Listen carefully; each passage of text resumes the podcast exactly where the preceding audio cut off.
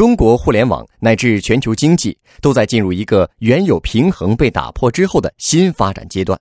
在这个阶段，消费趋势已经在发生转变，消费者已经从关注产品功能到关注消费体验，从重视价格到重视品质保障下的性价比，从随大流到追求个性化。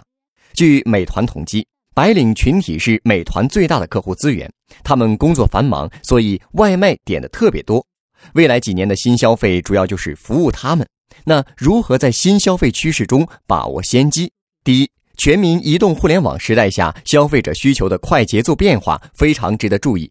想在这种变化中占得先机，那就得适应快节奏，并做出快速的响应，提供稳定高品质的产品，满足消费者的新需求。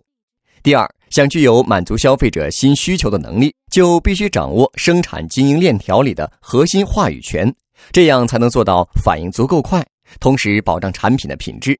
这方面的典型代表就是做便利店的 Seven Eleven。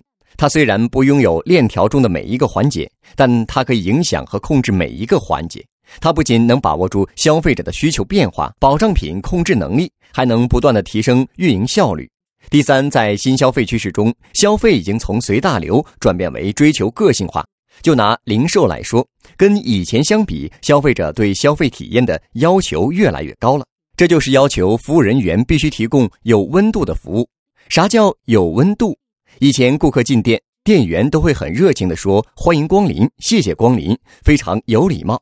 但是这个已经过时了。现在需要的是，是顾客进到店里，最好能这样问候他：“亲，你有一段时间没来了，我们为您准备了两款非常不错的西班牙红酒，拿给您看看。”要怎么实现这样的服务呢？店员手上的终端已经提醒了顾客的身份和他的消费画像，这就是有温度的消费体验。第四，要不断追求更低的成本和更高的效率。要知道，中国市场竞争的激烈程度是其他国家比不了的。